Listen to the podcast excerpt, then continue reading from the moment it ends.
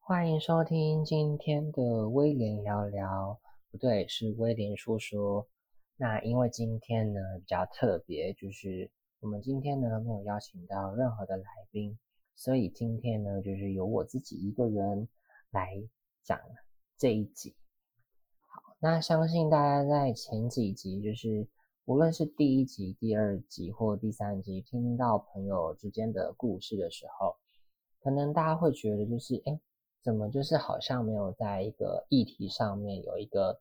呃，比较准确，或者是可能就是 focus 在一个议题上。像，嗯，我在第一集的时候就稍微的聊到，就是哎，关于这个薛礼这个人。那那我们在那我们在薛礼呃这一集身上呢，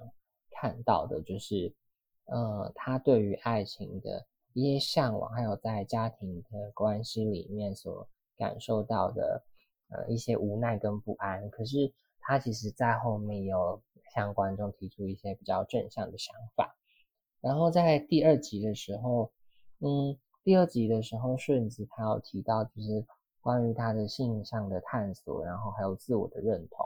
然后想必他这条路上的确是发生了很多很多的事情。那可是，在这些事情的经过当中，他其实也有发现到说，哦，原来他自己其实也。的确走在这个荒谬的人生路上，但他自己呢，却也就是有一些生活的能力跟能量，然后想尽办法的做出更好的自己。那在第三集，也就是我们昨天所听到的 Grace 的那一集，我们其实可以发现 Grace 她，呃，在面对人生挑战的时候，也是挺正向的。然后在 Grace 身上，我们可以看到，其实。无论今天你是文科或者是理科生，你其实都有能力可以把自己的理想完成。好，那因为今天我们没有来宾，所以我们今天主要想要跟大家说的，其实是最近，嗯，无论是疫情或者是呃一些相关的新闻时事上面，其实都有提到说，其实在我们这个。二零二一其实是充满一个非常不安的时代，然后，那在这个二零二一的时代当中呢，我们就其实就有在提到一个比较深刻的东西，那也就是，嗯，不知道大家有没有听过 “I 世代”这个词？那因为 “I 世代”呢，它其实是一个在说明从一九九五年到二零二一年，或者是我们可以说。嗯，在往前几年所出生的小孩，那为什么会叫 I 世代？是因为他们呢，其实随时会查看手机呀，或者是想要上网。然后，当如果网络被断绝，或者是他们的手机不见的时候，会十分焦虑或不安。那在前面三集，也包括我，也就是我们，应该都是在。呃，社会学家里面所提出来的 I 世代的小孩，那为什么我今天会想要提 I 世代呢？其实是因为啊，就是目前就是我们现在是疫情期间，然后虽然可能就是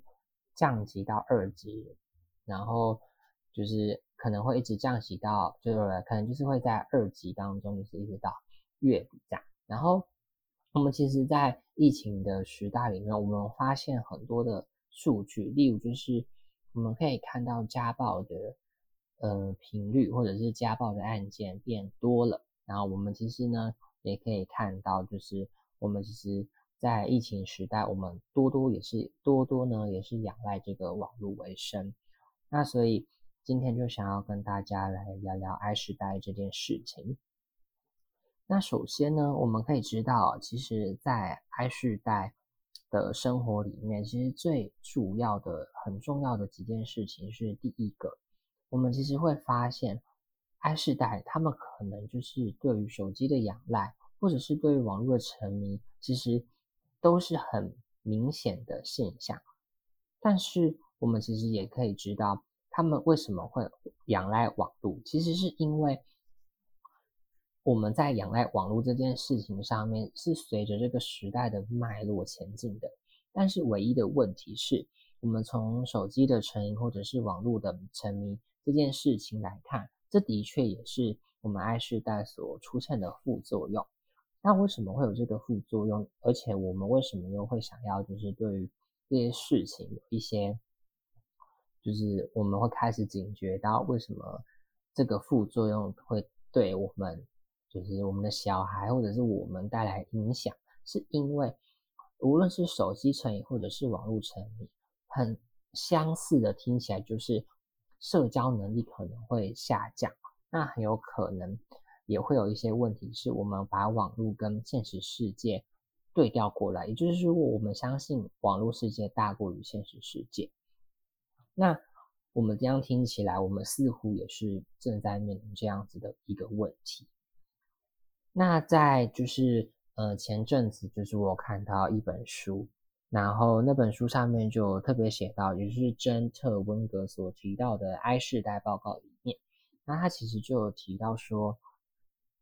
我们其实可以发现，I 世代的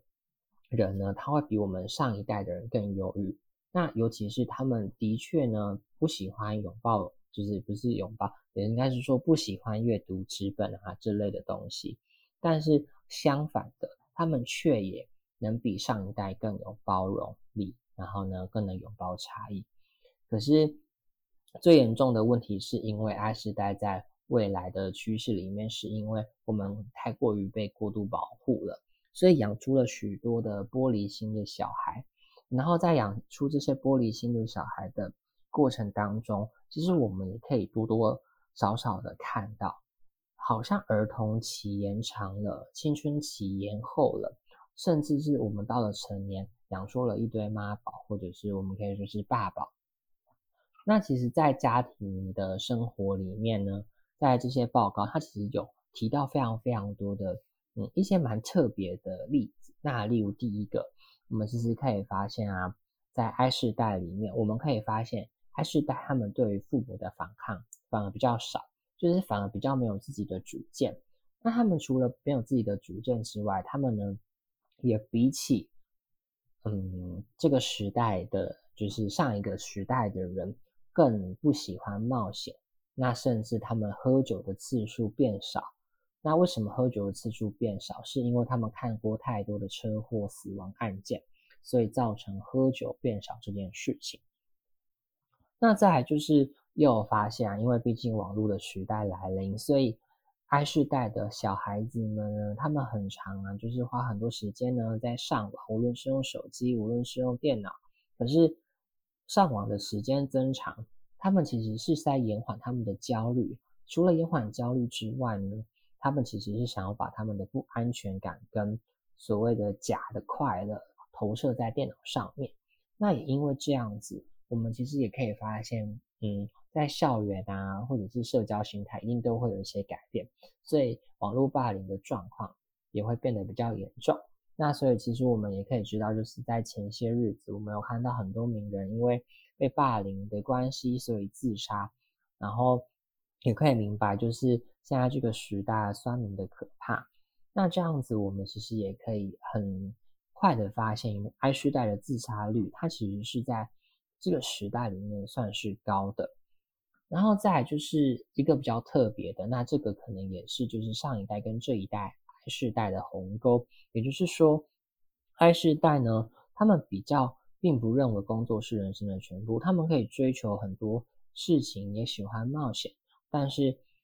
也比较缺少现实感。也就是说，因为 I 世代他们面临的环境并不像以前那么的优渥，所以他们的确会想说：那如果我今天得不到富裕的生活，那我们应该要想的是，如果我们可以用网络去赚钱，或者是我们可以用一些方式。去思考说，哎，人生的意义跟金钱的意义，哪一个是他们应该去衡量的？然后我们就会发现说，哦，原来我们就是知道了一件蛮严重的事情，就是他们宁愿透过网络去得到财富的渴望，可是却也不想要，嗯。就是多多去思考为什么我活着，然后又为什么就是我要往这个目标前进。所以其实听起来是有一个蛮严重的厌世感的。那最后呢，其实爱世代有一个很特别的地方，就是他们在呃在自由派跟保守派里面，我们其实可以看到，他们相对来多比较多的其实都是自由派。可是，在研究显示，已经有特别的标注说，其实他们的政治倾向其实是一个 M 型化的，也就是说。保守的多，然后自由的多，反而颠覆了我们就是以为，呃，自由的多，然后有想法的想象。那就是也许，也许就是可能是因为这样子的关系，所以 I 世代的人，也就是说 I 世代的小孩，他有可能就是比较容易跟大人有一些呃摩擦或什么的。那例如就是，如果我们想要知道我们自己有没有符合 I 世代呢？那我们刚刚所提到的《爱世代报告》这本书里面，就是有给我们一些小提醒，例如啊，第一个，过去二十四小时内，你是否至少花一小时在手机上传讯息？如果你有符合的话呢，那你是得一分。那第二个就是你有就是 Snapchat 账号嘛？因为 Snapchat 它的这个账号，它其实是源自于美国，所以。这个账号我们其实可以替换成 Instagram，因为毕竟就是现在在台湾常用的是 Instagram，所以如果你有符合的话，也是得一分。再来第三题，你认为自己是宗教人士吗？如果这题你回答的是否，那表示你这题得到的呢是一分，因为在 I 世代里面，我们其实可以非常的清楚知道，其实，在 I 世代的小孩。来说，他们其实是比较没有自己的宗教信仰的。那第四题，你满十七岁时已有已经有了驾照吗？因为在台湾的规定必须要十八岁，所以这一题很明显就是在说，哎，你是不是在不合法的年纪去骑车，或者是，嗯，应该是说严格来讲的话，应该是说你是不是在成年的那一年有驾照？因为毕竟美国。是十七岁就有驾照，所以如果你在成年的那一年有驾照的话，那其实表示你在在那个珍特温格他的研究里面有显示说，因为毕竟就是在这个时代的潮流里面，所以如果你在刚合法的呃合法有驾照的年纪得到驾照的话，那表示其实你还蛮算是一个负责任的大人。那再来就是第五题，那第五题就可以回扣到刚刚我们的自由派跟保守派的部分。那就是说，你认为同性婚姻应该合法吗？那如果这题第五题你答是的话，那你呢一样是得一分。那刚刚前面如果刚刚第四题答的回答你是回答否的话，那你就是得一分。好。那在第六题，你在满十六岁的时候喝过酒精饮料吗？那这边有特别注明，就是你必须就是要喝很大口、很大口的那种，一罐一罐的喝。如果你只是小酌的话，是不，是不算的。那如果这题第六题你回答的是否的话，那你也是得一分。那在第七题的话，你在青少年时期常和父母吵架吗？如果这题你回答的是否的话，一样是得一分。第八题，你上中学时家里种族背景和你不同的人是否超过三分之一？如果第八题你回答是的话，那也是得一分。那第九题呢？你上中学时每个周末晚上是否都与朋友共度？如果第九题你回答的是否的话，那也是得一分。那第十题，你上中学时有没有在学期间打工？如果这题你回答的是否的话，那也是得一分。第十一题。你是否同意安全距离预先警示好是好主意，并同意这样能减低侵略感？如果这一题你回答的是是是的话，那也是得一分。那在第十二题，你是独立选民吗？也就是说你是拥有自己的想法，然后就是想到说哦，原来是就是你用自己的想法，然后自己去收集资讯得来的。那你这题十二题，如果你回答是的话，也是得一分。那第十三题，你支持大麻合法化吗？如果这题你回答的是是的话，那也是得一分。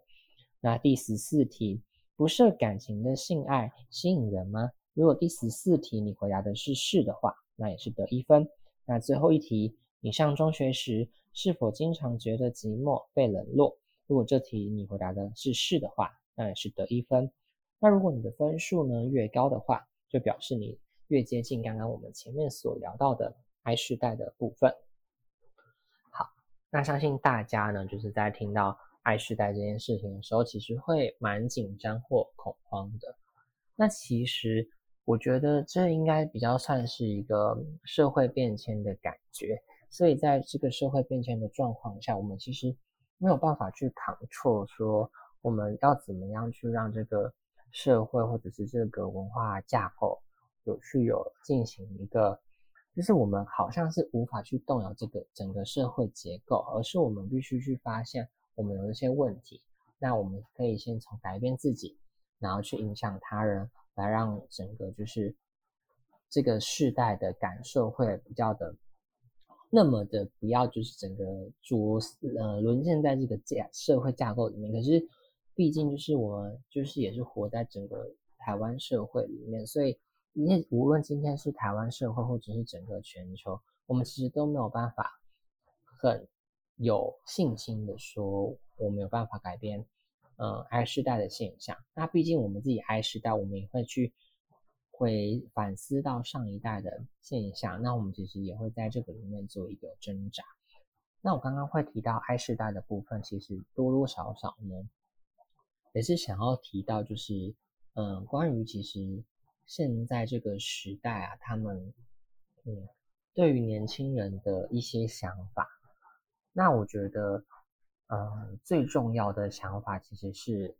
嗯，我相信大家在看完。嗯，或者是听完第一集到第三集的部分，其实应该都会有一个想法是，嗯，我们为什么跟上一代的摩擦会这么大，或者是我们为什么会总是觉得上一代的人在找我们的麻烦？其实这些事情听起来比较觉得，嗯，匪夷所思吗？或者是你觉得，哎，会想不通的话，其实我们就可以回溯到我们的教育体制上面。其实会发现说，这三呃，例如就是，无论是教育的方式，或者是无论是整个就是政府啊，整个社会风气的开放，我们其实都会发现有很多很多不同的问题。那例如就是，我觉得最能拿来就是来谈论这个社会鸿沟的一个部分，其实就是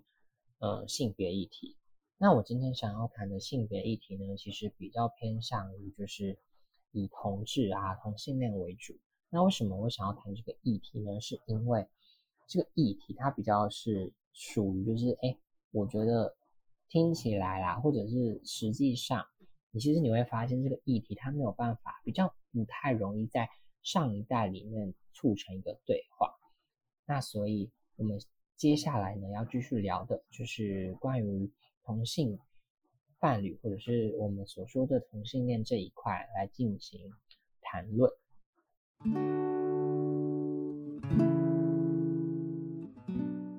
那我们在就是要继续谈论这个性别，嗯，关于同志的这个部分。那我们就是可以听到，就是嗯，有其他的。嗯，例如案例，好了，我们其实先来听听看，有两个案例，然后我们从这两个案例里面来去探讨一些，嗯，关于同志的一些问题。嗯，我不是说同志的问题，我是说，就是，呃，如果你今天跟一般的人不一样的时候，你可能会遇到什么样子的问题？好，那我们就先来听一下第一个案例一。我从国小就知道我喜欢的是男生。是同性恋，可是都不敢让人知道，因为这个社会好像觉得我们是变态。到了国中二年级，我和我们班上的一个男生走得很近，越来越喜欢他。终于有一天，我就写了信跟他告白。可是第二天，我写给他的信被贴在公布栏上，全班都知道了。之后，所有同学都躲得远远的。然后啊，嗯，还有男生经过我的座位的时候会说，啊，会不会爱上我？好恶心！好几次我的阻止，都被人用粉笔写上，哎，死变态，死玻璃！我就这样被欺负到国中毕业，中间有好几次都想去死。现在回想起来，真的不知道这段时间是怎么熬过来的。我虽然喜欢男生，是个同性恋，可是我从来都没有让别人知道。那为什么国中的时候别人会猜我是同性恋？欺负我呢？我想，因为是我长得瘦瘦弱弱的，皮肤白白的，说话的腔调比较高，像女生，别人就会一直说我娘娘腔，一定是 gay。好几次几个人围住我要脱我裤子，说要检查我是不是女生，所以我都不敢去上男生厕所，拜托老师让我使用老师的专用厕所。同学也会一直拿我的举动和说话的声音开玩笑，甚至有老师在我上课点名的时候，也会学我回答右的声音，让全班哄堂大笑。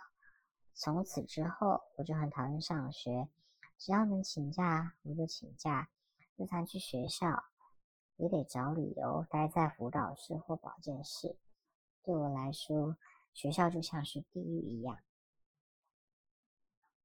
那我们刚刚在听到就是前面这两个案例的时候，其实我不知道大家的感受是什么。可是，如果我们回到刚刚前面的 I 世代的议题的话，其实我们可以发现，如果今天 I 世代的人听到了这两段案例，他们的想法可能会是觉得他们很可怜，或者是有同情心，或者甚至是你可能听到他们的故事，你就会哭了。是，在呃，除了是爱时代之外，或者说我们可以说是上一代的环境之下，他们可能没有受过比较完整的性别教育。的确，他们的年代可能有性别教育，可是性别教育并没有那么的。落实，所以可能前面的，嗯，就是前面两个案例，听到上一代的人听到的回答，可能是就是如同就是他们可能刚刚案例里面说到的，就是变态啊，怎么会喜欢男生啊？是不是妈妈的出生的时候，就是妈妈在怀你的时候发，就是做什么坏事，或者是可能就是会有各种各式各样，就是去赋予。这是一种一个 sign，就是一个罪的呃想法。可是我们其实可以发现，如果这个问题它没有好好的被重视的话，我们其实也会去，就是也会为他们带来很多很多的社会成本。那例如就是可能他们被霸凌，然后忧郁症的比例提高，自杀的比例提高。所以我认为，就是如果今天你有，就是你有一个小孩啊，或者是嗯，身旁的朋友有发现这样子的案例，我认为他们就是可以去寻求专业。虽然就是，嗯，这件事情可能还是需要一些时间，或者是，呃，他们很有可能还是需要历经出轨的这段过程。可是，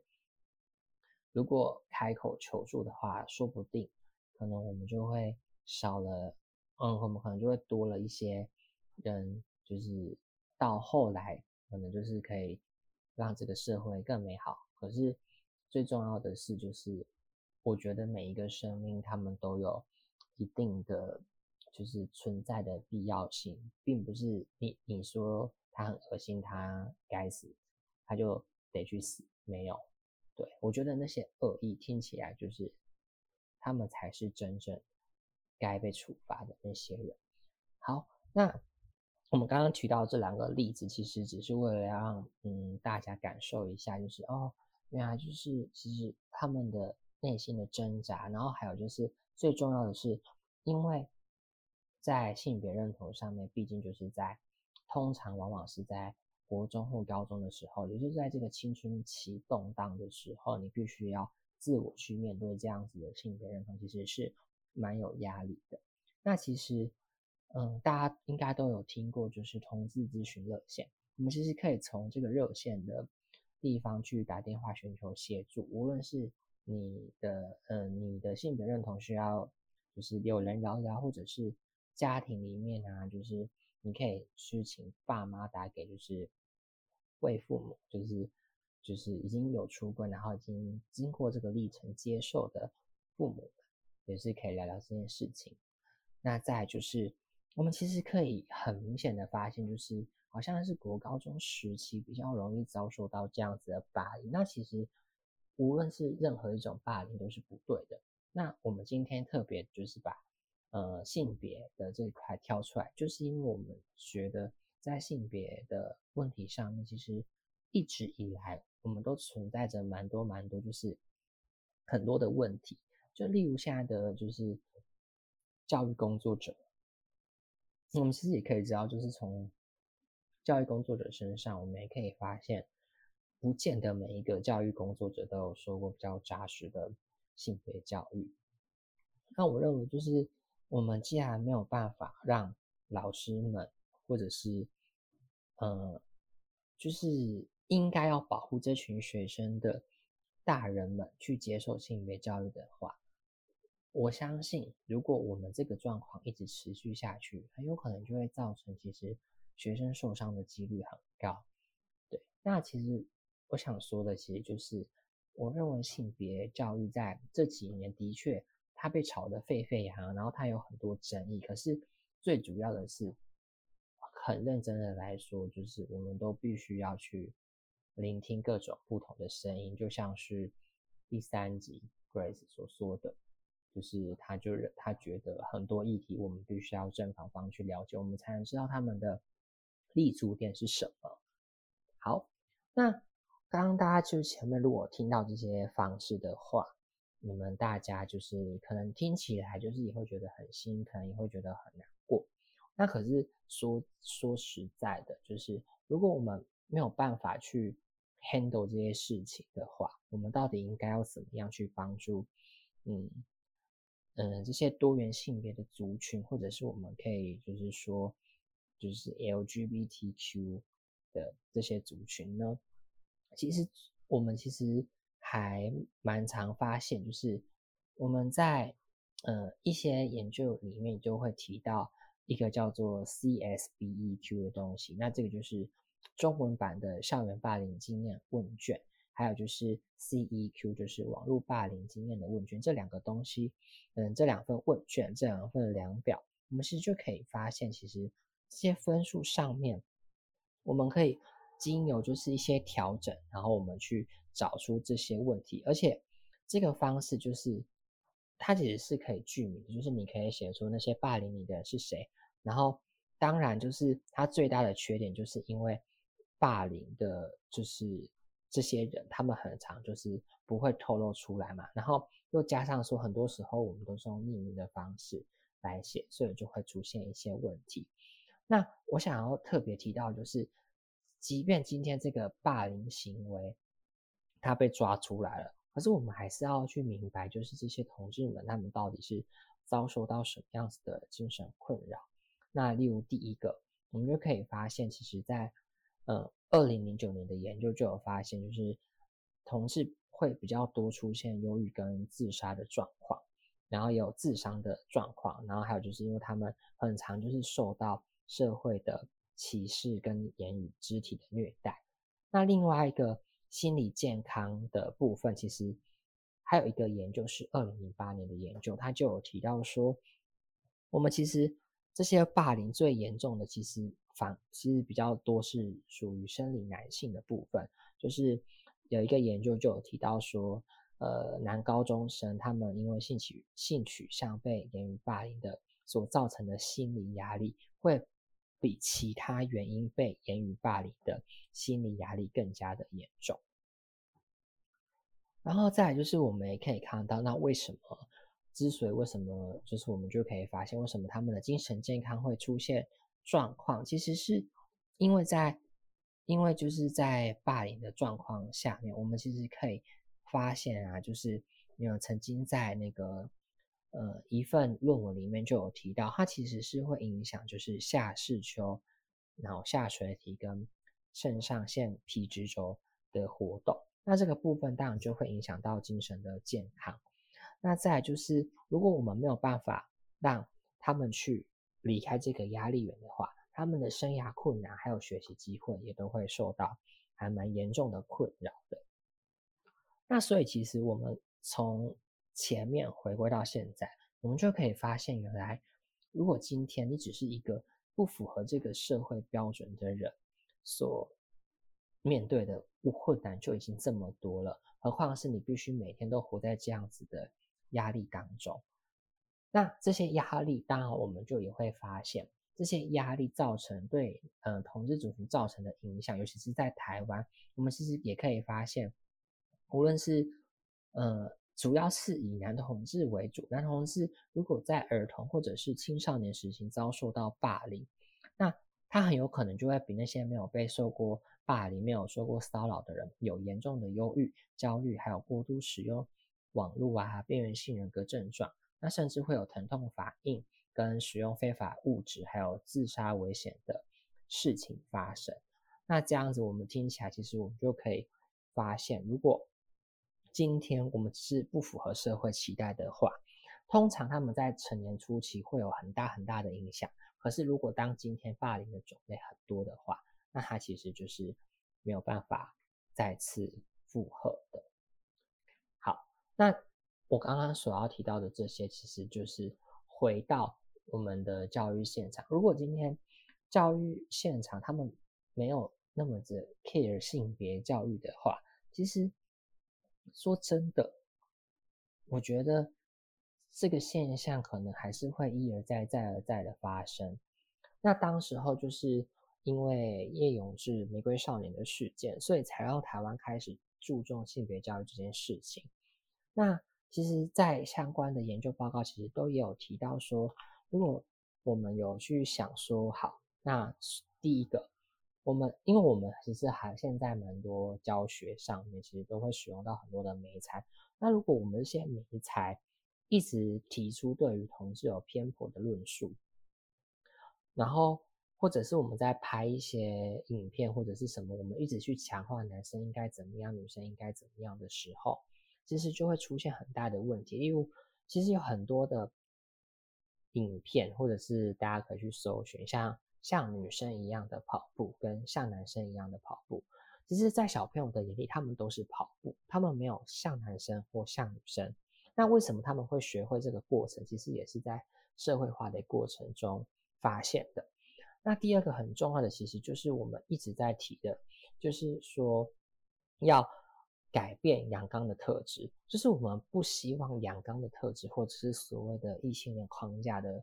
这个东西它一直存在在我们的社会当中。如果我们摒除了这些东西，然后在老师的观念当中去摒除这些事情的话，我们其实就可以得到更多元的想法，然后可以让自己的感受或者是让自己的情绪更有觉察，然后也更能体现。那其实有一个还蛮特别的，呃，相关的研究，就是我那时候在学校啊，就是上。性侵害的课程的时候，其实就有提到说，我们为什么会去担心？我们今天去看妇产科，如果今天妇产科的医生是男医师，我们会担心他会对我们怎么样？而而且我们不是去看到他的专业，其实生活中会夹杂很多这些奇奇怪怪的想法，或者是一些我们自以为是对的偏见。可是其实事实上，如果我们仔细听起来，我们会发现。这些事情其实都蛮有问题的。那所以，其实今天无论是教育也好，家庭也好，甚至是我们对于整个时代啊的感受都好，其实因为我们自己都深心知肚明，就是因为上一代的教育跟我们这一代所谓的 I 时代的教育不同，所以我们当然就也会想说，那我们如果透过教育去进行改革的话，会不会比较好？其实。如果你真的很明白，或去了解，或者去看各种的，无论是医学研究，或者是社会学研究，或者是相关的研究，其实你都会发现，很多时候只是因为你的无知，你必须要去牺牲很多的生命，甚至是你用你的恶意去包裹包装，好像自以为你是好人好事代表的这种氛围，其实只会让社会造成更多的对立。我们要想的是，我们要怎么在这个社会的氛围当中，去让每一个人都有适得其所的位置，而不是我们把人就是用我们的大脑二分法，因为这二分法其实都会出现蛮多的问题的。那今天呢，就是我就是稍微分享一下关于就是《I 世代报告》这本书，还有对于性别议题的一些想法。那如果你有任何的想法，也可以跟我讨论，就是在下面留言。那我们呢，一样同一个时间，下周五晚上八点见喽。I never meant to say I love